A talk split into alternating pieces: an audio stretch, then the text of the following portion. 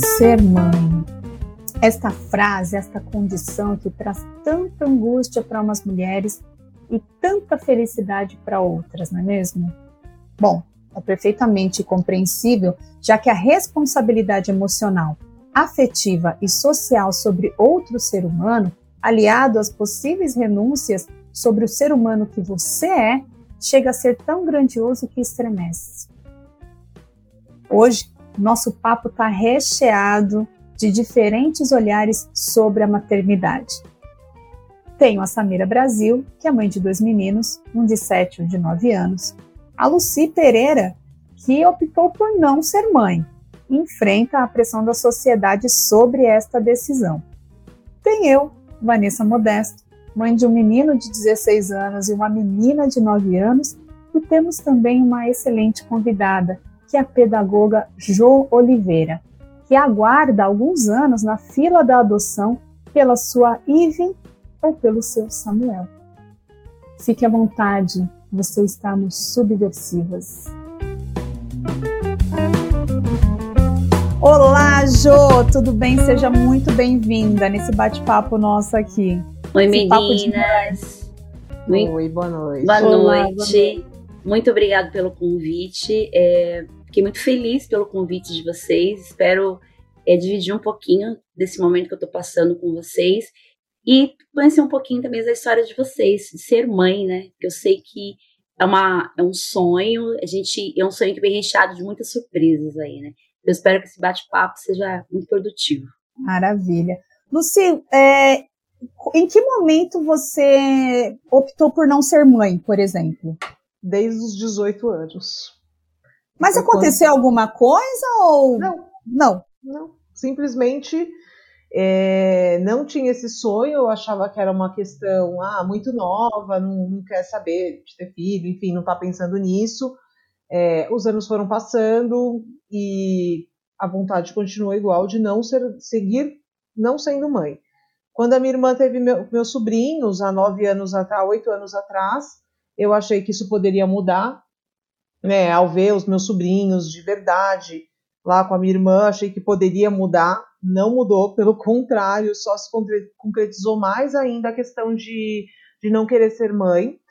Não é por nenhum trauma, não é por nada, é por uma opção, por entender que existem muitas pessoas no mundo, existem muitas mães no mundo, existem é, formas de vocês viver na sociedade sem ter que ser mãe. Então, para mim, essa questão é muito, muito esclarecida, muito tranquila. É uma decisão minha, sempre foi uma decisão minha, nunca foi de ninguém. É, sou casada com uma pessoa que tem dois filhos já adultos, e eles nunca viveram comigo, vivem com a mãe, ou viveram com a mãe uma época, agora moram sozinhos. E nunca tive vontade, nunca, nunca teve essa questão materna. Então, hoje eu sou uma tia muito feliz. Mãe de plantas, só. a única coisa que eu cuido aqui na minha casa são as plantas. Também não tenho bicho de estimação. É, não por nada e nada contra os bichinhos, é que eu não gosto de bicho dentro de casa. Eu acho muito muito ruim para eles ficarem o tempo inteiro dentro de casa. É, sei lá, bicho para mim tem que ser livre, né? Ou ter muito espaço para poder brincar, para poder correr. Eu acho extremamente importante. Dentro de um apartamento, eu não consigo me ver nessa situação. Eu acho inviável. Apesar de todo mundo ter cachorro, né? Muita gente tem filho, cachorro e, está tudo bem. É, eu não me vejo nessa situação. Então, para mim é tranquilo. E como você lidou? Porque a Lucy, ela é, ela é, ela vem de três irmãs, né? Eu digo assim, são outras mulheres, inclusive uma delas é mega mãe, né? Você uma vez comentou com a gente. E assim, dentro às vezes da própria família, a gente tem esse, essa pressão, né? A gente está falando de sociedade como se a sociedade fosse um negócio muito longe, inalcançável, do qual você simplesmente fecha a porta e fala, não quero mais lidar com esta sociedade. Só que você tem a sua, a, a, você tem um, um reflexo, você tem uma amostra dessa sociedade dentro da sua própria casa, convivendo com seus pais, irmãos, esposo, enfim. E as suas irmãs nunca te pressionaram ou nunca te questionaram sobre isso? É para você é tranquilo? Isso já foi confusão? Porque as pessoas olham às vezes as mulheres que não querem ser mães como se fossem ETs como assim você é uma pessoa abençoada e não tem, é, não quer ter acesso a essa bênção que Deus lhe deu, né? Tem uma, uma relação religiosa com a maternidade. Então, eu, eu penso que primeiro que se romantiza demais essa questão da maternidade. É, assim, tudo que falam antes de você ser mãe, para mim é muito fantasioso. Tá? É óbvio que existe todo o amor do mundo com essa criança, gente, todo o cuidado com essa criança para o resto da vida, né? Que nem diz meu marido, o filho é maravilhoso, mas dura a vida inteira. Ele tem razão, dura mesmo, e cada, cada fase da, da, vida deles é uma fase diferente, é uma fase importante. A gente está na fase agora de curtir é, a vida adulta deles, então é outro, outro papo, outro esquema. É, nunca tive pressão da minha família, mãe, pai, minhas tias, nunca, nunca me pressionaram. Pelo contrário, sempre me incentivaram a trabalhar, a conquistar as minhas coisas. E se eu quisesse ter filho ou não, isso seria uma opção minha.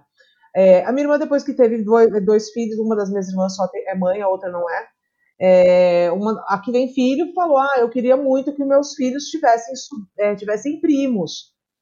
Eu falei assim, ué, não tem problema. Primeiro que você tem várias amigas com a mesma idade, com os filhos da mesma idade. Segundo que você tem uma outra irmã, que eu também, a minha outra irmã mais nova, eu não sei se ela quer ser mãe ou não, ainda não está definido direito. Ela nunca falou que não, mas também nunca falou que sim. É, falei outra coisa, o seu marido tem quatro irmãos, então com certeza falta de primo não vai ter. E falta de criança para brincar com eles também não vai ter.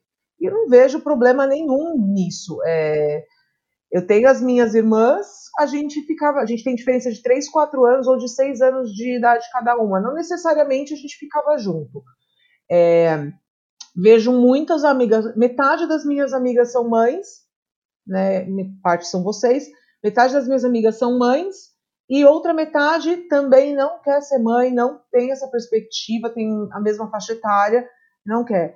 É, a pressão maior foi da minha irmã, que tem mãe. O resto ninguém nunca me pressionou porque sempre essa posição para os meus amigos é, e para minha família era muito certa. Eles achavam que conforme eu fosse envelhecendo, ficando mais velho, isso mudaria. Isso não muda para mim. Então, tanto que quando eu comecei a, namorar com meu marido, é, a primeira coisa que ele falou foi: tenho dois filhos. Na época tinha nove e oito anos. Eu falei: tudo bem. Ele falou: sou divorciado e tenho dois filhos. Para mim não tem problema nenhum.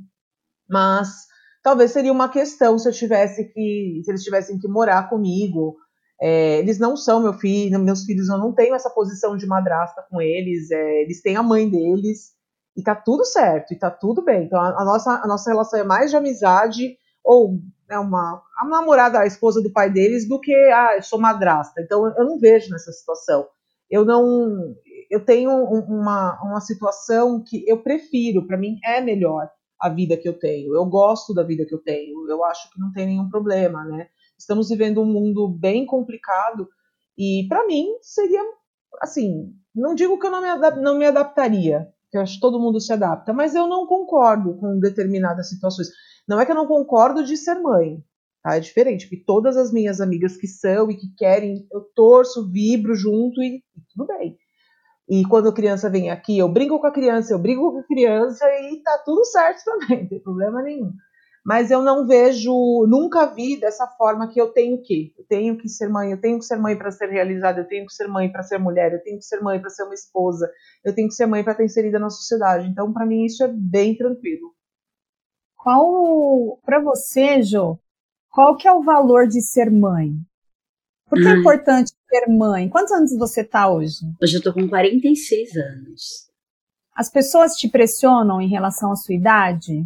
Você se pressiona por, por essa idade, ser ou não ser mãe, por exemplo? Na verdade, eu nunca me importei muito com os outros, Vanessa. É, era uma coisa muito minha. Na verdade, eu falo que é tudo muito louco, né? Um, um dia na vida eu não pensava nem em casar, para ser sincera, nem ter filhos. De repente, eu me vi casada. É, com o sonho de ser mãe, eu tenho um enteado já de 15 anos, meu marido ele já tem um filho. É, te, teve uma época assim que eu vi todas as minhas amigas foram casando, foram tendo filho. Eu não me importava. Tinha pessoas que se importavam mais por mim do que eu mesma. Tinha pessoas que se incomodavam, mas eu mesma nunca me incomodei por isso. É, e assim, e o que você falou é fato, a sociedade te cobra. Mas assim, existe uma forma de você lidar com isso. Eu levava muito de boa. Às vezes você ouvia até umas coisas, nossa, você não vai ser mãe, você vai ser vó. E vou te falar que não está tão longe de ter ouvido isso mesmo assim, mesmo estando numa fila de adoção. É, então, assim, quando eu determinei que eu queria ser mãe, é, foi tudo muito assim. Eu vim de um tratamento, meu, eu comecei a fazer um tratamento por conta de, de policistos. A médica falou: olha, por conta da sua idade, se você não tratar logo, você não vai poder ter filho. O meu marido já tinha o filho dele. E eu ficava falando, nossa, eu não, não vou poder dar um filho pro Roberto. Mas era uma coisa que ele queria também muito. E eu também. Eu, nisso tudo de fazer um tratamento, o médico pediu exames pro meu marido também. Só que com essa de pedir exames pro meu marido, descobriu-se um câncer no meu marido. Né, que foi o câncer na próstata. Que foi em 2017. E com tudo isso, a minha única preocupação já não era mais o filho, era só a cura do meu marido. Né? Uhum. Então, assim, a prioridade era a cura do meu marido. As pessoas, ah, você não vai poder ter filho. Eu falei, não, a minha prioridade é a cura do Roberto. É, como eu sou uma pessoa de muita fé, falo que Deus trabalha no resto. Então, a prioridade agora é a cura do Roberto. Então, assim, durante um tempo de quase um ano e pouco, a gente viveu esse turbilhão por conta do tratamento. Eu juro que eu esqueci essa parte de ser mãe. Eu estava muito focada na saúde do meu marido. Quando se passou tudo, depois de um ano e pouquinho, foi quando a gente decidiu, porque é uma decisão, quando a gente decidiu adotar, não é decisão minha. Eu acho que tem que ser dos dois, uma, um assunto conversado a dois. Não podia simplesmente, ah, por conta, ah, eu quero. Até porque quando a gente fala em adoção, é muita coisa em jogo. É, você vai estar lidando com outras histórias, com uma história de outra criança, a gente não, não tem um perfil, como a gente fala, né? A gente tem um perfil de uma criança de 0 a 3 anos e meio, tem toda uma preocupação, era uma decisão minha e dele, não só minha, não porque é uma coisa que eu queria, não. A partir do momento que meu marido estava curado, um dia a gente saiu, fui no, eu fui na médica, a médica falou assim para mim, eu nunca esqueço, ela falou assim, olha, você tá com 40 e poucos anos, você não quer fazer uma inseminação artificial? Eu falei, não, Falei, eu não quero, porque eu não vou saber lidar com a frustração de ter uma gravidez e de repente eu perder. Falei, eu não vou saber lidar com isso. Ela falou assim, mas, é, mas você não vai ter filho? Falei, não, a gente vai ver o que vai acontecer, com o tempo, vou conversar com meu marido. O dia que a gente saiu de lá, eu conversando volta com meu um marido. Oi. Oi, volta só um pouquinho. É, quando você falou que não queria fazer inseminação artificial e tinha optado pela adoção, e ela falou: você não vai ter filho, ela não entendia que o fato de você não gestar uma criança, talvez você é, fosse um trauma para você não ser uma mãe biológica, é isso? Então, a, a princípio é, foi o que ela pensou. É, e de repente ela, ela insistiu muito que eu fizesse essa inseminação, me propôs algumas possibilidades, e eu saí muito resolvida de lá de que eu não iria fazer isso. Falei, não, não quero, porque eu não vou saber dar frustração, de repente eu, fa eu faço inseminação artificial, não vai dar certo, eu vou sofrer por conta disso é, por conta de algumas histórias que eu já vi, eu não quero isso para mim. Saindo de lá, conversando com meu marido, eu falei: a gente já pensou em, a gente já comentou em algum momento de adoção, o que, que você pensa? Ele falou: ah, o que, que você acha? Você quer? Eu quero, você quer? Eu também quero. Saímos do consultório na médica e fomos, na, e fomos no fórum. E um mês depois já estávamos numa reunião já, assim, do fórum. Então, assim, tudo muito pensado. Depois, depois que a gente foi no fórum também, como que vai ser? Aí começa vai vir um monte de questionamento. Será que a gente vai conseguir? Será que vai dar certo? Então, assim, surgiram muitos outros questionamentos. Até hoje a gente ainda tem, né? Mas agora a gente está mais seguro para lidar com esses questionamentos também. Tá ótimo. Samira, a, a maternidade é romântica? Pra Essa é a hora, minha amiga. Para mim foi. foi romântica? Para mim foi. É, para mim ainda é. Acho que a partir do momento que você toma uma decisão para aquilo que vai te fazer feliz, ela vira romântica. É, não é fácil. Falar que ela é fácil, não é. Mas é, todos os momentos, desde que eu descobri que eu estava grávida, eu curti cada momento, por mais que eu enjoasse, por mais que eu engordasse, por mais que meu peito rachasse. Eu adorei, eu, eu vibrei a cada minuto, a cada segundo. É, o Arthur foi muito planejado, né? Eu o Arthur é mais, mais velho. Mais velho, de nove anos. Eu tive uma história de que eu casei muito nova, né? Nós casamos novas. É, eu já namorava, comecei a namorar com meu marido com 17 anos e com 24 eu casei. Com 25 anos, ah, eu quero ter filho. Eu tinha uma, uma coisa na minha cabeça de que eu vim nesse mundo para ser mãe. Isso eu tinha certeza. Verdade, então, você falava muito. Sempre falei isso. Eu quero ser mãe, eu quero ser mãe e eu vou ser mãe. E quando eu fiz 25 anos, eu falei, ah, eu não vou mais é, tomar é, anticoncepcional, não vou mais me proteger, enfim, quero que quero que quero ter logo meu filho. E nisso os anos foram se passando, passando, passando e eu não engravidava. E eu já não tomava mais nada e aí eu comecei a investigar para saber se eu tinha algum problema. É, foi um momento muito doloroso, então cheguei a fazer vários, vários procedimentos dolorosos, muito difíceis, mas o meu desejo ainda assim era engravidar. É, até que primeiro perdi meu pai, depois de três anos perdi minha mãe, e eu falei, não quero mais, não quero mais engravidar, chega, já deu, é, vem, veio aquela revolta, né, de ah, para que, que eu vou engravidar, colocar filho no mundo e depois morrer e meus filhos ficarem aí. No sentido de, ai, né, eu estou me sentindo Sim, sozinha, sem minha mãe, né? E aí eu desisti, fui no meu ginecologista é, e ele falou assim para mim, olha, no seu caso, você não engravida mais naturalmente. A gente já fez vários procedimentos, a gente já fez vários exames não é detectado nada, nem em você, nem no seu marido. Então, provavelmente você não, não engravida naturalmente. Né? No caso, a gente teria que fazer uma inseminação in vitro para ser garantia até mesmo de, de você engravidar, e mesmo assim não é garantia. E aí eu lembro que eu fiquei muito arrasada com aquilo. Aí eu falei, não, é de novo, é, é para eu não engravidar mesmo.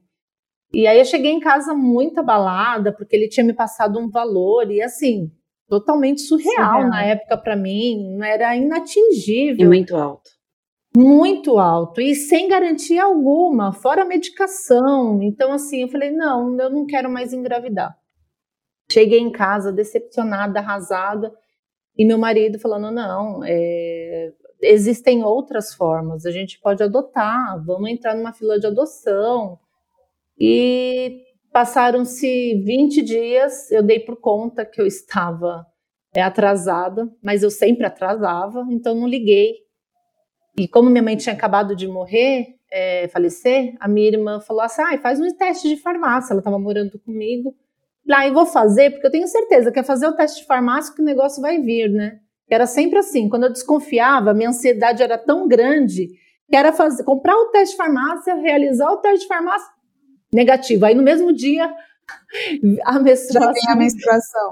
Ela vinha. E aí eu falava, poxa vida, podia ter vindo antes, né? Para eu não gastar tanto assim com, com teste. E aí eu fiz, deu positivo. Eu não acreditei, eu falei, não, isso não é possível. Imagina, acabei de ir no médico, o médico falou que eu não engravido naturalmente. E aí fui fazer o exame de sangue e realmente estava grávida do Arthur. E então, assim, ele foi muito esperado ele foi muito desejado, ele foi foi acho que uma compensação pela dor que eu estava vivendo, que era ter perdido a minha mãe também. Então romantizei muito. Então e o, e o Heitor também, porque como eu sofri tanto na primeira gestação, achei né, para conseguir engravidar, eu achei que na segunda também demoraria. Imagina, o Arthur tinha um ano, e pouco eu descobri que eu estava grávida do Heitor. Então foi, foi assim. Não é fácil, mais uma vez, não é fácil, mas eu romantizei sim. Talvez no momento que você relaxou, é. você deu também um sinal para o seu corpo é, eu acho que Ficar existem, tranquilo. É, eu acho que muitos fatores que interferem na, na, é, na gravidez, gente. Muito. Eu acho que existem várias crenças aí. Uma questão de era o momento certo mesmo, não era no meu tempo, e eu que não entendia isso. É, então, tive que perder os meus dois para receber mais dois. É, se eu tivesse tido os meninos antes de perder meus pais, talvez eu não teria tempo de ter me dedicado tanto para eles como eu me dediquei. Eu me dediquei demais para os meus pais é, quando tudo aconteceu, e isso foi muito bom para mim. E de repente, se eu tivesse tido criança, bebê naquele, naquele momento, eu não teria né, me dedicado tanto que eu me dediquei. Então, acho que assim, Deus sabe tudo o que faz. Acho que nada é por acaso, né? Nada é por acaso, nada. Nesse mundo, nada é por acaso. Na minha, a minha, gesta, a minha gestação. Eu ia falar pra você assim, contar a verdade agora, Vanessa. Conta toda a verdade, verdade, não esconda nada. A realidade eu, nua e crua. Eu acho a maternidade complexa. Sempre achei muito complexa. É, eu tenho meus momentos de dar umas travadas no cabeção, de não saber muito lidar ainda. É, eu tenho o Gustavo de 16, a Bárbara de 9. Quando eu engravidei do Gustavo, eu namorei, eu cheguei a namorar sete anos antes de casar. E eu tava numa pegada louca de terminar a faculdade, de, de crescer. Assim, na verdade, meu objetivo era sempre, meu objetivo era muito claro, de ser rica e bem sucedida. Simples assim. Sabe aquela, aquela postura daquela mulher muito poderosa, naquele prédio envidraçado, aquela coisa assim, Nova York? Igual aquele filme Diabo Veste Prada? Inclusive, meu esposo fala assim: nossa, esse é seu filme, né? eu super me identifico com as músicas todas, inclusive. Mas, é, não por nada, porque é, num outro papo que a gente teve aqui, a minha mãe sempre me criou para ser uma mulher forte. E minha mãe entendia por forte é, uma pessoa que estudasse, trabalhasse, ganhasse seu dinheiro. Some-se a isso ao, pa, ao fato do meu pai ter falecido quando eu tinha três anos. E eu lembro, apesar de ser muito jovem, eu lembro do quanto era sofrido para minha mãe trabalhar muito, porque minha mãe trabalhava muito, chegou um momento, meu pai morreu. Hoje as coisas estão mais organizadas, mas antes morreu, morreu. Até para você ir atrás de uma pensão, de alguma coisa, calhou que a minha mãe já era para Frentex na época dela, né? Então ela já trabalhava. Quando meu pai faleceu, ela já era já era empregada, já já consolidada, só que ela começou a trabalhar mais. Minha mãe trabalhava em hospital. E aí eu via minha mãe um dia sim, um dia não. Nesse dia sim, ela dormia. Então, eu me sentia. A, a, a, visão que eu tinha de maternidade, eu falei, gente, peraí. Na hora que você quer dormir, você tem que levantar e fazer comida, dar banho nessa criançada. E, e, a gente tentou se virar muito sozinhos. Eu não digo com três, quatro anos, a gente já era um pouquinho mais velho. Nesse meio tempo a gente ficava com a minha avó, que ajudava a minha mãe e tudo mais. Mas eu sentia falta da minha mãe. Então eu tinha esse pensamento de que eu, eu era muito solidária a essa correria dela. Isso eu sou até hoje, assim, a minha mãe é sensacional, uma mulher incrível. E eu tinha esse pensamento, eu falei, bom, eu vou ter que parar minha vida para criar pessoas e desenvolver seres humanos que saibam conversar e que saibam, sejam educados e que produzam coisas boas para o mundo. E eu tenho esse tempo? Não tenho, porque agora eu quero estudar e tal. Então, eu namorei durante muito tempo. No ano do meu casamento, com casamento marcado, eu me descobri grávida. E eu tinha um outro ciclo na minha cabeça. Eu não queria ser aquela menina que morava na Coab e que tinha engravidado antes de casar. Esse era outro problema para mim. Então, de repente, eu me vi ter uma maternidade que eu sempre abominei, porque eu achava sempre que dava muito trabalho, eu não queria aquele trabalho. E puta, caí naquele ciclo. Caí no ciclo da jovem que engravidou. Só que detalhe, eu engravidei com 26 anos, tá? Depois de sete anos de casada, eu já trabalhava num grande banco, eu já ganhava bem, eu já tinha montado a minha casa e já estava pagando buffet. Eu não conseguia explicar para as pessoas por que, que eu não queria ser mãe. Porque as pessoas olhavam assim, eu já era meio fora da curva dentro das pessoas e da família, né? Mas você era cobrada? Por isso? Eu não era eu não era cobrada. Hoje, hoje, Jo, eu tenho consciência de que eu não era cobrada. Eu, hoje eu tenho uma consciência de que a loucura era mais minha do que do resto do planeta. Essa coragem, essa determinação de vocês de eu tenho ou eu não tenho, eu faço ou eu não faço porque eu não quero saber o que a sociedade, que minha mãe, que a tia, que a vizinha, a dona Maria está falando, eu não tinha. Eu era um pouco insegura, eu tinha uma preocupação de cuidar da minha mãe. Eu tinha uma preocupação de trazer luxo e poder para minha mãe.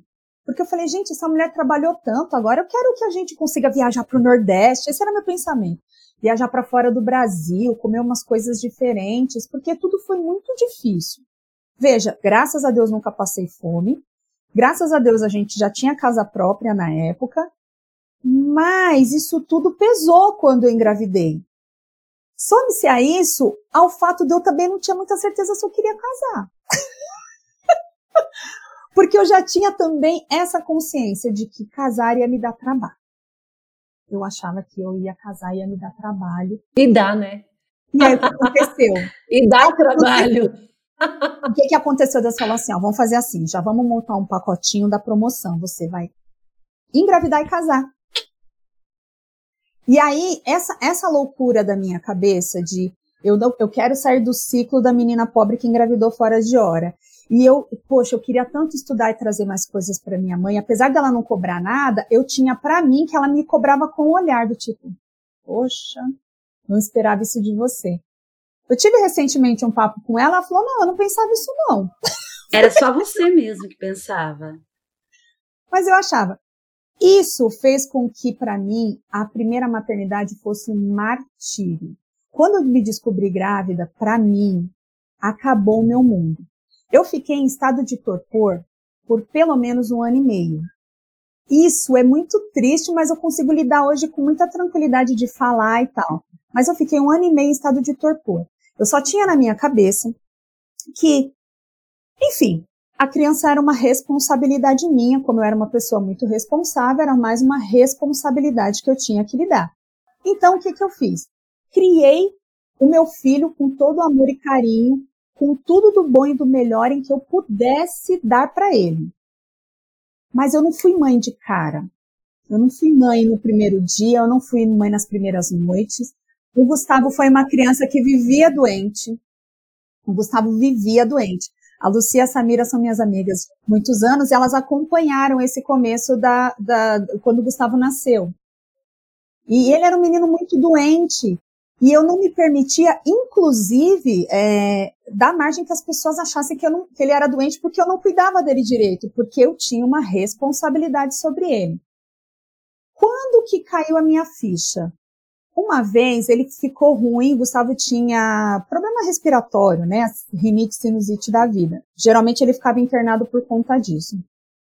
E eu precisei trabalhar. Eu precisei trabalhar num período que ele estava em recuperação. E eu deixei com uma pessoa, essa pessoa me ligava durante o dia, eu trabalhando muito longe, porque as grandes empresas são longe das, da, da, do, da, da, periferia do extremo leste. Então, assim, era longe.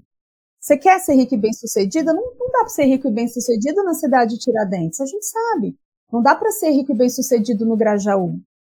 Né? Então, são, é, é, é, tem um lugar, e esse lugar era longe. Hoje a gente tem muito mais acesso, mas há 16 anos o nosso acesso era bem restrito. E aí ele ficou ruim. Quando eu cheguei, eu não conseguia chegar, eu tinha que resolver as coisas do serviço, as empresas não acolhiam as mães. Hoje tem uma série de programas, mas a gente que é mulher ainda sente alguma coisa. Melhorou muito, e eu acho que é uma evolução como tudo na vida. Mas antes, eu não podia dizer que era mãe. Olha quanto sofrimento na minha cabeça. Eu eu estava com um filho que não ia deixar eu crescer profissionalmente, eu tinha a questão do ciclo na minha cabeça, e eu tinha chefes, homens, olhando para mim do tipo, uai, como assim você vai sair para amamentar a criança? Tudo isso na minha cabeça ao mesmo tempo. Quando eu cheguei na minha casa, que a pessoa estava cuidando dele, ele estava parecendo um peixinho fora d'água. Ele estava com falta de ar assim, eu olhei aquilo, me assustei. E foi o primeiro sentimento de, calma aí, não, calma, calma, Deus, calma, calma. Ele não pode morrer também, não é assim também. Calma. Quando eu vi o meu filho, isso é muito emocionante para mim até hoje. Quando eu vi o meu filho, que eu julguei que ele estava morrendo, ele estava com um pouco de falta de ar, ok, mas ele não estava morrendo, depois eu soube. Eu fui para o hospital, eu briguei com muita gente, eu saí gritando na rua descalça, de peito de fora. Foi uma situação bem. Porque eu achava que ele queria mamar, ele devia ter na época uns oito meses, eu ainda amamentava. E eu com ele assim, e as pessoas me olhando como se eu fosse uma louca, e eu não entendia por que, que as pessoas me ajudavam a salvar ele.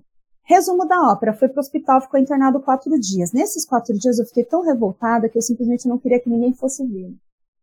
Naquele momento, eu passei a madrugada todinha chorando e olhei para ele e falei: Caraca, hein, Gustavo, você é meu filho mesmo, você é meu e vai ser meu pro resto da vida. Foi naquele momento, Gustavo com um ano, quase, é, ele tinha oito meses, né, vamos considerar nove meses da gestação, mais de um ano. Ele, com oito meses, virou meu filho. Ou, melhor, eu virei mãe dele. E ele já tinha oito meses. Então, assim, é tão louca essa situação que eu não tenho lembranças dele pequeno. Assim, como que ele andou? Como que ele falou? É, qual que é o brinquedo que ele gostava? Às vezes o meu marido me lembra. Lembra que ele assistia aquele desenho lá? Qual que é o nome daquele desenho? E eu fico. A minha mente fez assim, ó. Então, é, foi muito complicado. E aí, quando eu tive a segunda, eu já quis ter a segunda. E quando eu quis ter minha segunda filha, foi muito complicado. Demorei quase um ano para engravidar. Tive uma série de complicações na gravidez, no pós-parto da Bárbara, e estamos todo mundo aí. E eu falo assim, Deus é tão maravilhoso que ainda me deu um casal de filhos, porque eu brincava, quando a, que a gente é jovem senhora, viu? Quem está nos vendo e nos ouvindo. A gente preenchia é, uns cadernos de enquete. Ai, é verdade, que tinha na escola. Quantos filhos você quer ter tal? O que, que você acha da dona do caderno? É, é. Quantos filhos você quer ter? Com, que an... com quantos anos você quer casar? Eram perguntas básicas. Bem isso. E uma das, uma das coisas era que eu sempre quis ter dois filhos e que o menino fosse mais velho. É uma coisa muito louca. Veja, gente, isso aqui é uma coisa igual jogar dados ao vento. Mas calhou que eu tive um filho mais velho, um menino, e depois uma menina. E isso foi importante para mim. Mas assim, foi muito complicado. E depois mesmo eu assumindo mãe, continuou sendo complicado. Tem dias que eu amo, tem dias que eu quero ficar quietinha, mas, assim, esse romantismo todo, aquela musiquinha de fundo, ah, eu vou amamentar o meu filho. Ah, eu vivenciei tudo isso. Ô, Van, mas eu o que você aconteceu com você acontece com uma parte das mulheres, do mesmo jeito que acontece uma parte das mulheres que a Samira está falando e o que a Jo está falando também. É, essa parte que você está descrevendo aí, mais tensa, mais complicada, né, de toda uma descoberta de você também como mulher, de você como mãe, isso é extremamente comum. As pessoas não falam. É nessa questão, Sá e Jô, que eu falo muito do romantismo. As pessoas não falam dessa parte. Não, né? não mostram outro lado, né? Não mostram outro lado. E isso é um absurdo, porque assim, eu já me peguei em situações com algumas amigas mãe, de de repente a criança já tá maiorzinha, né? Já não, não tá tão dependente assim e a gente se vê num papo de ficar a madrugada inteira. E a menina confessando que falava assim: ter filho é como tomar um êxtase. Tem a good vibe e tem a bad vibe. E, e, eu fiquei chocada, sinceramente, eu fiquei chocada quando ela falou daquela forma tão sincera. Ela abriu o jogo e falou qual que era real. Né, de todos os sentimentos. Mas aí eu que... não acho que é real, Lu. Desculpa, mas aí eu acho que é real de cada um. Assim como a verdade não, de cada um, entendeu? É por isso que eu tô te falando que existe uma parte das mulheres. É, a gente não tem como generalizar a isso. Tá Maternidade não é generalizada. E outras, e outras mulheres que têm o que você tem o mesmo relato. Tipo assim, não tô generalizando. O que eu tô falando é o seguinte: que nunca uma mulher lhe falou a verdade. É isso. Nunca ninguém chegou Mas é que às vezes para ela essa verdade, para umas é pesada, para outros também. Eu tive um momento de o Arthur vir para mim, o Fábio me entregar o Arthur, a lágrima escorrer. Mas isso na minha maternidade não foi algo que me traumatizou, não foi algo que foi ruim, porque o que compensava era eu ver ele amamentando, ele no meu seio, por mais que no início era dolorido. Então, de repente, precisa entender é, a questão do, do, que é ruim dentro da maternidade. Mas Tem é exatamente por isso que também não pode generalizar que todas as né? mulheres vão pensar como você Porque não, é isso que eu tô falando. Não existe uma generalização. A maternidade, eu acho que para uma é ruim, o que é ruim para outra pode ser bom. É, eu, eu, a questão, vezes, desculpa, eu às vezes eu me questiono, será que eu vou dar conta essa coisa de você trabalhar? Eu, eu acho assim, você, você sempre dá conta, descobrir. Sempre dá conta. É, fala, é, será que eu vou conseguir ser mãe, trabalhar fora, dar conta de casa, dar conta do marido, dar conta... Às vezes eu fico olhando, às vezes você vê é, o cenário na né, sua volta, você vê algumas situações na sua volta, você fala, nossa, será que eu vou conseguir? Eu vou dar conta disso? Será que eu vou, eu vou ter essa coragem? Eu vou ter, eu vou ter força para lidar com essas coisas, com coisas do dia a dia, coisas corriqueiras, igual, por exemplo, o que aconteceu com a Vanessa a febre, que eh, do jeitinho que ele estava. Será que eu vou ter essa estrutura? E, e, ao mesmo tempo, é, uma vez a minha mãe me disse uma coisa que eu achei, é, que eu achei muito bacana. Ela falou assim: é, você, você, se descobre mãe, né? Faz uma, você se é, descobre mãe. Você se descobre mãe. Eu sou a pessoa para te dizer isso. É, e aí, às vezes, você acha que você não vai conseguir, da onde você tira força da onde você não tem, faz coisas que você acha que você nunca ia, iria fazer, você se vê fazendo alguma, algumas coisas e fala: Uau, olha o que eu fiz, olha o que eu tô, olha, olha o que eu me tornei. Até mesmo eu me coloco meio que no, na minha parte profissional. É, quando eu olho para trás, é, há anos atrás, há mais de 10 anos que eu sou professora, eu nunca planejei em ser professora. Eu queria trabalhar com língua portuguesa, dar, aula de português, ponto. Não. Hoje eu me vejo 10 anos depois, falo, nossa, é, hoje eu sou uma pedagoga, eu gosto muito, eu sou muito apaixonada pelo que eu faço. E olha no que eu transformei a minha vida, no que eu me transformei. E é uma coisa que eu nem imaginava na minha vida. E mais ou menos essa coisa da maternidade.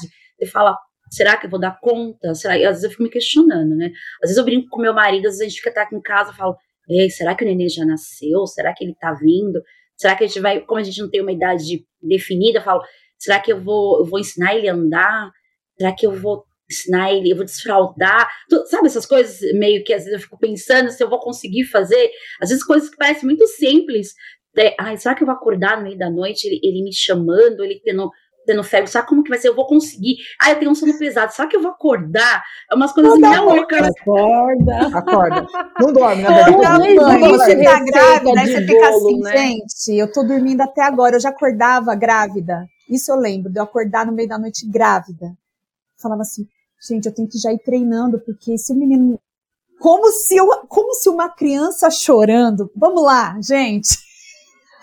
Mas, ó, como se uma criança chorando acontece, não acordasse a sua mãe, né? Mas o que acontece, e que não tem nada a ver com relação ao que eu penso sobre isso, tá? Porque até então eu fui descobrir essa parte, o lado verde da maternidade das minhas amigas ou irmãs, ou o que for, depois dos 30 e poucos anos, antes disso, não. É o que eu falo que não sei de agora em diante, mas que antigamente todo mundo falava da mesma forma como a Samira está falando. Que era esse desejo, que era essa loucura, que era esse sentimento, que não se arrependia, que estava enlouquecida para engravidar, que não via a hora, que teve todo um planejamento. A gente só ouvia essa história e a gente não ouvia outras, outras histórias, histórias, como que a Vanessa está contando, como que a Ju está contando, que a Ju quer, se descobriu que quer ter mãe depois de um determinado tempo, está com 46 anos e quer ser mãe, que eu acho lindo e maravilhoso. Eu acho super bacana porque você já fez tudo que você tinha que fazer na sua vida, na questão assim de formar, de se formar, de, né, da sua formação profissional, da sua formação como pessoa e como mulher. Então você tem certeza que adotar uma criança não é brincadeira, é uma imensa responsabilidade, do mesmo jeito que ser mãe. Só que a gente ainda está lidando com uma outra história, né? Que não faz parte ainda da sua vida. Isso é assim louvável, uma coisa maravilhosa. Pessoas que adotam também é, são mães mesmo, e são mães, sabe? É muito mães. E, mas o que eu Hoje, falo dessa questão da maternidade que romantiza é que só começaram a me contar ou conversar ou contar alguma situação depois de muito tempo. E o que eu via nessas mulheres que tinham a coragem de contar, porque tem que ter coragem, porque muitas delas se puniam por falar. Ai, aquele momento eu fiquei eu. com raiva do meu filho, aquele momento eu fiquei com raiva de estar grávida. Ah, o que, que as pessoas vão dizer de mim, né? falavam. né? Exato. As pessoas não falavam. E isso, quando eu descobri que muita gente passou por alguma situação parecida, e essa amiga específica que falou dessa situação, ela tem uma situação sim, que ela é apaixonadíssima pela filha dela. A filha dela tem 17 anos hoje. Só que foi turbulento pelos motivos que a Vanessa falou, pelos motivos que a Jo falou, E ela queria e não queria. Chegou no momento da idade, como a Samira chegou na, com uns 25, falou, puta, aqui eu quero ter, ser mãe.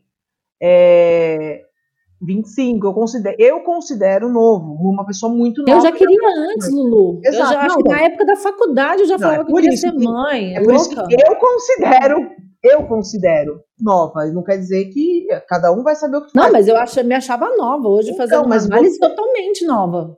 Então, só que pensa, então, meu marido tem, tem filhos com 19 anos, a gente conversa agora com dois adultos, entendeu? É, ele tem vou... Assim, pra mim é cedo. Mas o que eu acho bacana é que agora podem falar a mulher não vai ser crucificada porque ela teve uma depressão pós-parto, ou porque ela teve um puerpério complicado, ou porque ela teve uma situação mais delicada, ou porque não, ela amou tudo e foi tudo bem, e foi tudo maravilhoso. Porque muitas vezes a mulher, quando ela tem depressão pós-parto, ela é muito julgada, só que as pessoas não vão Exato. a fundo descobrir o que realmente está passando com ela na cabeça dela, né? Ela é muito julgada por algumas atitudes em relação e a isso. Isso acontece mesmo. É. Eu romantizei Real. tudo que eu romantizei e eu tive uma, um início de uma depressão pós-parto. É, eu tive uma questão de, de só chorar, porque eu não tinha apoio de ninguém, eu não tinha apoio da minha mãe. É, você não tinha ninguém para te ajudar com as crianças, né? Então, assim, é, é o que eu, que eu, até ia te falar, Ju, a gente não, não vem, não existe uma receita de bolo de, de, de como ser mãe. É, realmente, sua mãe falou, é, é, nasce, é instinto. Isso vem junto, e indiferente de a criança ser gerada dentro de você, ou você receber a criança, você adotar a criança, ela vai ser sua filha da mesma forma, filha ou filho. Então, é, não existe essa receita de bolo, sabe? De que tudo vai acontecer da melhor forma. Muitas vezes eu tinha que ir trabalhar e o Arthur não dormia. Ele, ele dormia de hora, ele eu falava que ele parecia uma telecena, de hora em hora ele acordava. É, eu colocava ele no peito, saía do peito, colocava no berço, levantava do peito. Até o momento que assim, eu falei: não, eu não vou mais viver esse, esse pesadelo, eu vou levar esse menino para minha cama. E o que eu escutei de gente falar na minha orelha: você vai levar filho para cama? Como você vai levar filho para cama? Filho não se leva para cama, acaba o casamento, Ai, e filho é isso, e filho é aquilo, e filho ele vai crescer, vai querer ficar na sua dependência pro resto da vida. Como se filho fosse garantia de um casamento feliz. Eu, eu eterno. Essa é, é verdade, eu, eu nem né? importei. Filho não prende então, ninguém. Exato. Eu acho que assim, tudo vai depender do peso que você coloca, entendeu? E isso não é ruim ou isso é bom. É o peso que você coloca para a situação. Isso para ah. mim foi leve. Então a não foi nada pesado. Eu, a maternidade, meninas, ela, ela é rodeada de estereótipos. Ah, é quando a gente fala, quando a gente fala assim, é, romantizar, é, assim, é um, é um, esclarecimento leigo, somos todas leigas, né? Sim. Mas assim, um esclarecimento que eu, que eu acho é, plausível, coerente, é que assim, quando a gente fala de romantizar, é exatamente isso. A gente cria estereótipos como se as mulheres fossem pessoas iluminadas e não são. São seres humanos, assim como Exato. os homens. Então, assim, da mesma forma que você tem sono, a gente tem sono, a gente tem fome tem dia que a gente está bem. Fora isso, fora o básico, o status quo de todo ser humano, a gente, enquanto mulher, ainda tem as questões hormonais, então a gente menstrua, a gente tem uma série de, de dores, a gente tem muita dor, as mulheres são as que mais têm enxaqueca e outras dores de cabeça, a gente tem a questão das cólicas, e assim, por mais que você, é o que eu falo, isso, isso é uma coisa que eu acredito, tá? É, é, amar o seu filho não exatamente tem a ver amar a maternidade, porque a maternidade, por conta dos estereótipos, criou-se uma história que você, olha, ele, ele bota a gente numa caixa que hoje, graças a Deus, nós temos essa possibilidade de ter esse papo aqui de boa, entendeu? E a gente vê tantas outras mulheres tendo esse papo em qualquer outra plataforma de boa, que é uma caixinha que nos aprisiona. Eu não posso chorar, porque onde é que já se viu você é uma santa? Eu não vi, não tem lá na Bíblia lá, ou qualquer outra outra referência religiosa, da mulher que chorou porque amamentou, porque pô, tá uma semana sem dormir, porque não tá comendo, porque na hora que a criança dormiu, você fala, agora eu vou tomar um banho. E vou você não conseguir tomar esse banho, vou escovar um dente. A gente não conseguir, por exemplo, manter uma, uma higiene mínima, tá? Por um outro lado, foda-se, tem que dia que você também não quer nem, nem quer fazer nada, não vou nem falar tomar banho, porque não. Mas assim, Tem dia que você quer ficar com o bebê. Eu tenho umas fotos assim com o Gustavo, é, que eu, eu tô amamentando e tem uma foto assim que a casa tá assim. E assim, é muita coisa para pensar. Esse é um olhar que eu tenho sobre a foto. As pessoas só veem eu amamentando. Mas eu, eu tenho esse olhar do tipo, meu Deus do céu, olha, olha a casa, entendeu? Então, assim, a maternidade, ela nunca vem sozinha. Se a maternidade viesse sozinha, ela não vem sozinha. A gente vem com outras atribuições de mãe. O estereótipo em cima da maternidade é que, além de ser boa mãe, você tem que. Alguém julga que é boa mãe também. A gente tem que achar esse manual aí da boa mãe, né? Que cada mãe é boa para o seu filho. Seu filho. Tá? É, tirando as coisas que, é, é, é, tirando as coisas, na minha opinião, que, que estão respaldadas legalmente, como agressões físicas, como agressões psicológicas, que realmente é, são respaldadas legalmente e que qualquer uma de nós podemos denunciar, qualquer uma de nós se identificar que a outra está maltratando o próprio filho, tá? Sim. Não estou falando disso. Eu estou dizendo de é, você é a melhor mãe para o seu filho. Que mãe não derruba um filho sem querer, que mãe que não vai dar a, a, a mamadeira e olha aqui para trás pensando em outra coisa, porque a cabeça da gente não para, a criança engasga. Gente, não é fácil. Mas vocês acham que em algum momento vocês, tanto você, Samira, quanto você, Vanessa, vocês se anularam por conta do, dos filhos ou não? Sim. Eu me anulei, me anulo até hoje. Sim, sim. Mas, assim, não sei, a Samira, eu tive minha fase de sofrimento, de falar assim, poxa, eu não acredito que eu não estou conseguindo fazer isso, que eu não estou conseguindo ir ali, ou que eu vou ter que sair daqui por conta da criança. Eu tive uma fase de sofrer que foi nesse início mesmo, que eu também estava me adaptando, mas depois, onde não cabe meu filho, não me cabe. O que dá para mim, tudo bem. Se não dá, tudo bem também. Porque às vezes não dá e a gente fica sofrendo. Não. Hoje e eu não digo hoje de hoje, que eu tô com 42 anos. Eu tô falando de hoje há pelo menos uns 10, 15 anos, que eu já. Peraí, meu filho já tem dois anos, tem três anos, se não cabe ele, não me cabe, é melhor eu ficar em casa. A Mas minha prioridade são meus filhos até hoje, João. É, eu abro mão de qualquer coisa pelos meus filhos. Já escutei muito, ah, mas é, você vai sair do emprego e seus filhos vão crescer e depois eles vão te abandonar. Ok, eu sei, eu tenho filho para o mundo, eu não tenho filho para mim. Eu não vou, não, não, não, crio eles numa caixinha de presentes. É, mas a opção de ser mãe foi minha. Uma escolha eu, sua, né? Ex exatamente, foi exatamente minha. É, é o que eu digo muito, quando, quando algumas pessoas me falam, ah, mas você está com 46 anos, seu marido com 50 e pouco, se demoraram muito essa, essa, essa fila da adoção, é, vocês vão ser, vocês vão ser avós. Eu não me importo, Paulo, eu, não, eu não, tenho muito essa preocupação. Né, Brasil, de... avô é assim, ó, é o, é, tem a, o, o pai, o filho e o neto.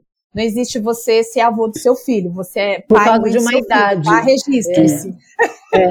Não existe. Porque a idade não é um limite, né, gente? Isso não é. Vamos parar de botar peso idade, de idade na nossa cabeça. Pelo é. amor de Deus. da idade, se você parar para pensar, é, talvez, sei lá, na época dos nossos avós, vai, vamos dizer assim, mulheres de Exato. 40 e poucos anos eram velhas. Eram consideradas idosas. Então, acabou. A gente tem uma questão física que não dá para negar. Existe é. uma questão física que a gente tem uma quantidade X de óvulos que é durante aquele período e acabou. Passou daquilo, não tem como engravidar mais. Sim. Os homens não têm essa questão.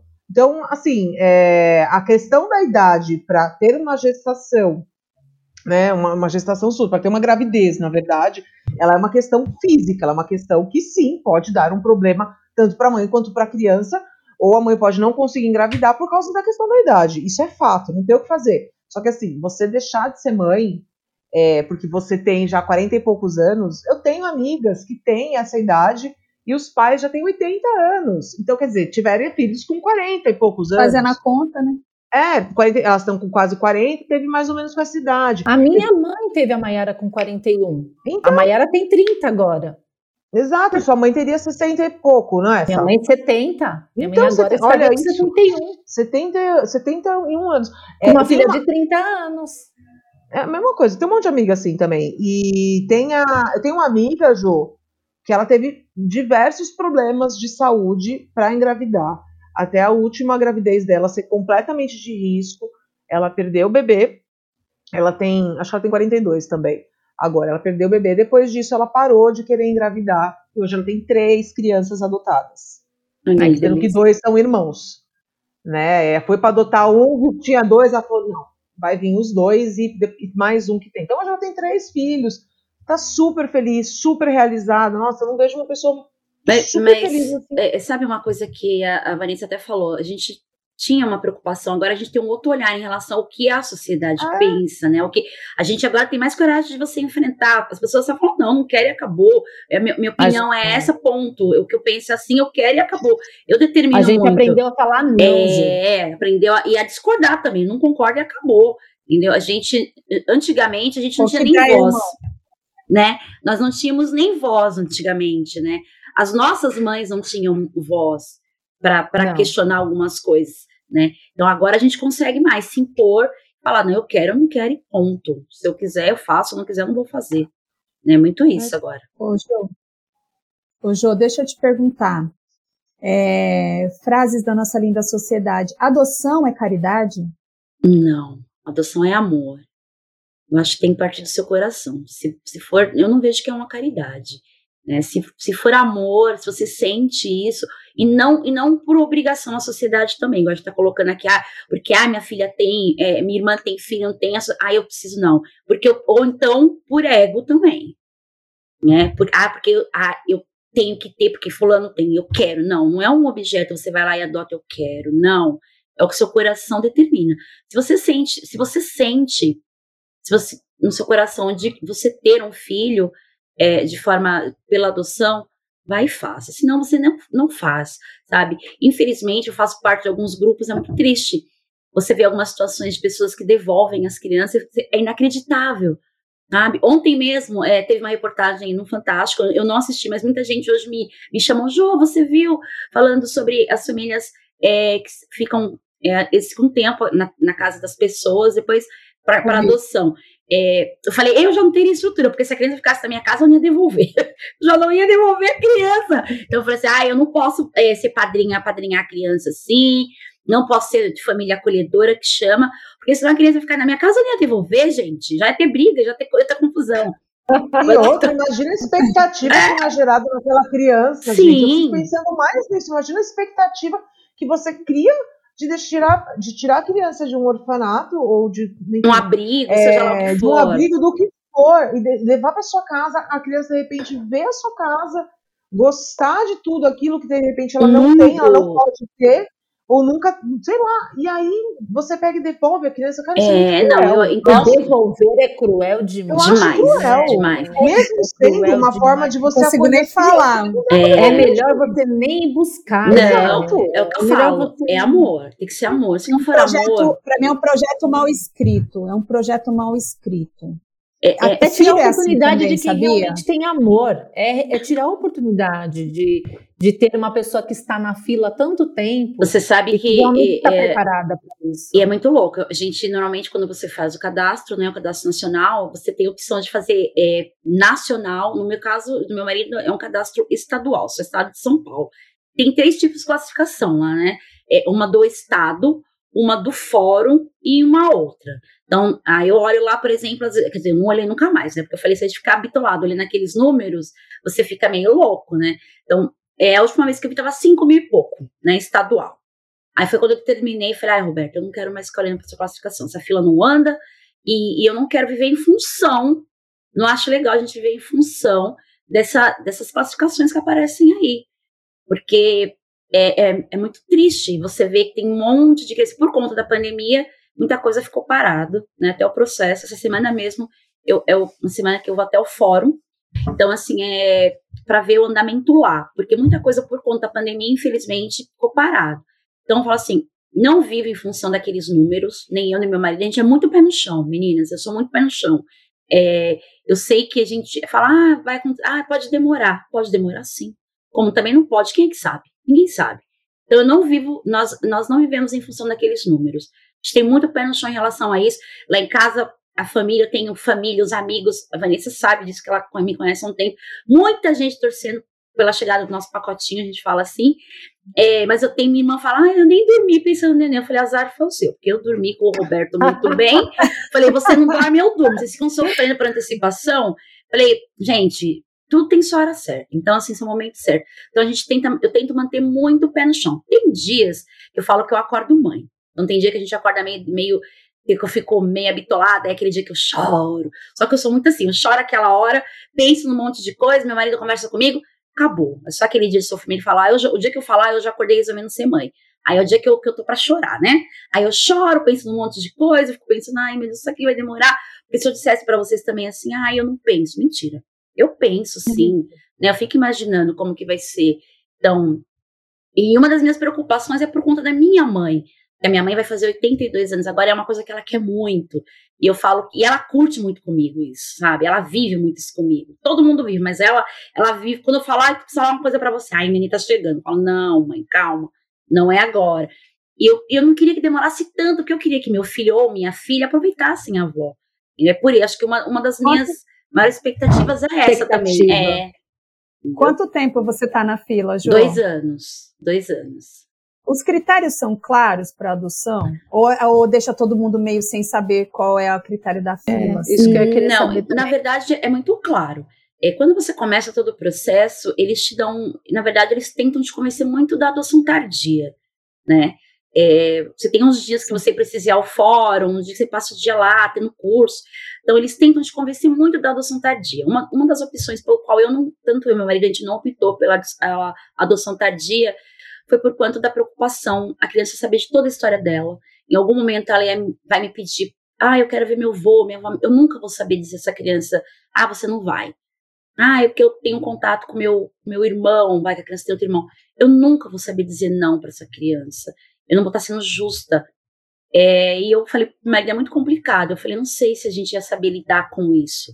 A criança sabendo de toda a história dela e de privar ela de algumas coisas, não, não iria privar ela nunca da história dela até porque é uma coisa muito determinada. No dia que, que, que nosso filho ou filha chegar, é, uma das primeiras coisas que ela estiver entendendo é de saber toda a história dele ou dela, sabe? Nada mais que justo e correto. Porque eu, eu acho muito triste crianças que ainda é escondida a história e depois a criança acaba sabendo de um jeito muito triste que não é bacana. E é uma coisa que a gente tem muito resolvido isso conosco, de que a criança saiba desde o princípio a história dela. Então a gente optou nossa filha ou filha é o perfil de, três a, de 0 a 3 anos e meio. Menino ou menina, e o que Deus determinar pra gente aí, então a gente tá aí aguardando. Aí por esse motivo, Jo, que os números ficam, é, que demora tanto Demo É, processo, pela idade, demora é pela tanto, idade, é. de, de 0 a 3 anos, É, né? pela faixa etária demora um pouco mais. Então, eu, eu, eu, falei que a gente tá aí, Deus sabe. E existe um prazo? Olha. É, tem. Nós, nós tem é, três anos. Então, ano que vem, quando eu fizer três anos, eu faço um, nós vamos ter que fazer um, uma reciclagem ano que vem. Aí eles, como ela veio aqui na minha casa, fez uma visita, né, assim, social, ela vem de novo. De três em três anos você renova o seu cadastro. Então, ano que vem, Entendi. em setembro do ano que vem, a gente renova o nosso cadastro. Não vai chegar antes de ser renovado. Se Deus quiser. Então, a gente tá, tá torcida aí, né? Com certeza. É, Luci, que eu ia te perguntar também frases de sociedade. Quem não quer ter filho é egoísta? Não, é realista. Ô Samira. Oi. É, todas as mães acolhem outras mães? Não.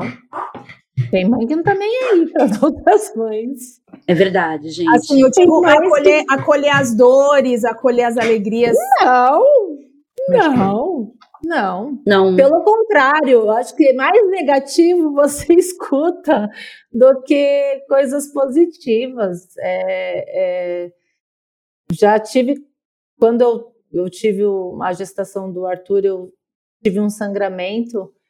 E, nossa, cada história eu escutava, tipo, de vez as mães, né, que já, já eram mães, não, olha, fique calma, isso nossa, isso por que o povo dá tanto certo, na vida das mães, né? né? Isso fica tranquila, isso é comum acontecer. Não, olha, você, se você levantar para fazer xixi, você vai perder seu filho. E eu falo, meu Deus do céu, como assim? Não assim, só para temperar com amor, né? Com temperar com tranquilidade. Exato. Então, não, eu não, não vejo como as mães acolhendo outras mães. É que assim, não posso generalizar, nem todas. Eu sou uma mãe que gosto de acolher. Tô falando a visão mãe. geral. A gente não está nem é. generalizando, mas assim, o que, que eu sinto?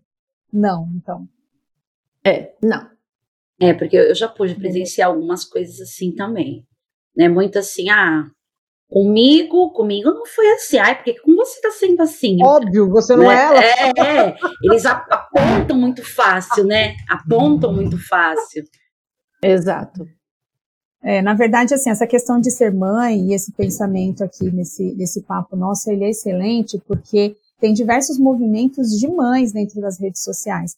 Tem o movimento das mães que querem amamentar em espaços públicos, que antes isso era considerado erótico, e isso é terrível para você que terrível. não é mãe. Você não vai entender e a gente também não vai explicar a importância disso.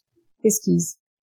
É, tem movimento dentro é, das redes sociais de mulheres que querem ser mães jovens, porque elas defendem, acima de tudo, jovens mesmo, uhum. 19, 18, 17 anos, porque elas defendem que ao, ao, é, num pensamento inverso ao nosso de, peraí, eu quero construir coisas, desenvolver coisas, ter patrimônio para depois ter uma estrutura para receber o meu filho, elas entendem que isso é, é, prejudicial, porque como a Lucy já jogou aqui para gente, já trouxe aqui para gente, aliás, a nossa maternidade ela é finita. Nós temos a quantidade de óvulos que uma hora vai acabar e dentro da, do sistema único de saúde é muito complicado todo o processo de fertilização. Então, pessoas, assim, mulheres de baixa renda não têm acesso a, a, a todo o programa de fertilização. E a, mesmo se você tem um pouco mais de recurso, e a gente também tem diversos, diversas histórias por aí, é, é realmente muito custoso. É uma aposta que você não sabe se vai dar certo. Então elas é um pensam o contrário. Agora e é doloroso Exato. também, gente. Não é só a questão do dinheiro também. Existe a questão é, de mudar com todo o hormônio da mulher. É doloroso. O emocional, Ela, elas questionam o emocional. Exato. Elas questionam isso. Qual vai ser o meu suporte lá na frente? Com mais de 40, com mais de 50, se eu realmente resolver estudar, ganhar dinheiro, viajar, curtir minha vida para depois ter um filho. Então é um movimento em que elas é, pedem esse, esse auxílio para as mães novas.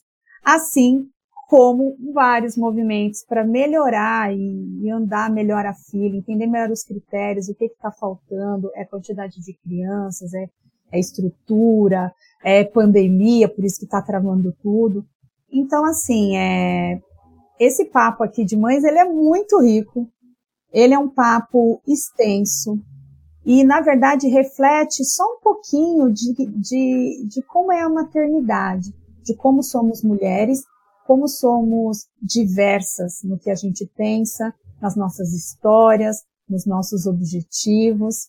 E é isso. Jô, novamente, muito obrigada. O papo está muito bom, Samira. Obrigada a vocês. Amiga Lu. Eu adorei fazer parte, parte dessa conversa, foi muito, foi muito gostoso. E a gente foi conversando, a gente vai, a hora vai passando, você não se dá conta, né? Ah, se deixasse, nós ia ficar é aqui, é sempre ó, assim. Até. É, é muito assim. obrigado. A gente, a gente, acima de tudo, vem subverter o papel de mãe, o papel da, da mulher que não quer ser mãe, da mãe adotiva. E, gente, vamos nos acolher, vamos trazer um pouco mais de sororidade, sabe?